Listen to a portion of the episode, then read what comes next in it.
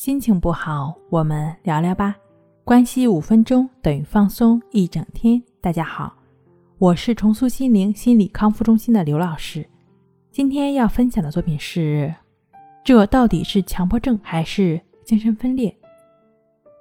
强迫症患者常常的表现是恐惧自己会患有精神分裂，比如说描述自己听到一些声音的强迫感觉。这一部分患者往往持续的待在安静的环境中长达好几个小时，以确认自己没有听到声音。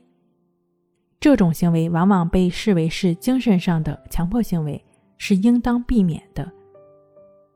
但是呢，当人不懂得那其实是一种强迫症时，那些希望亲人或其他人遭遇不幸或死亡的侵入的感觉是吓人。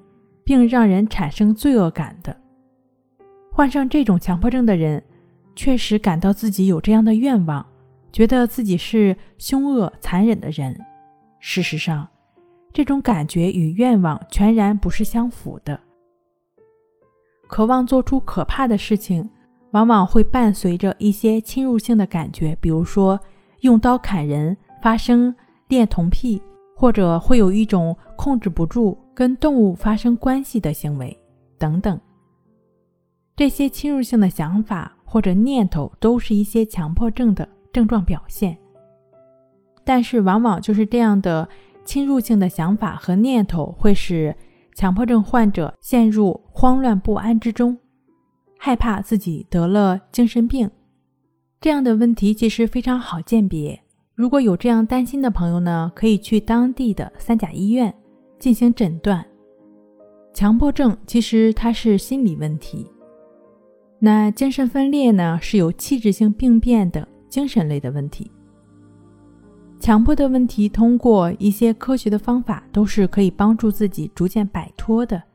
比如说森田疗法，比如说行为疗法，比如说将森田疗法的思想演变成实操性练习的抑制法，以及帮助你不断的专注当下。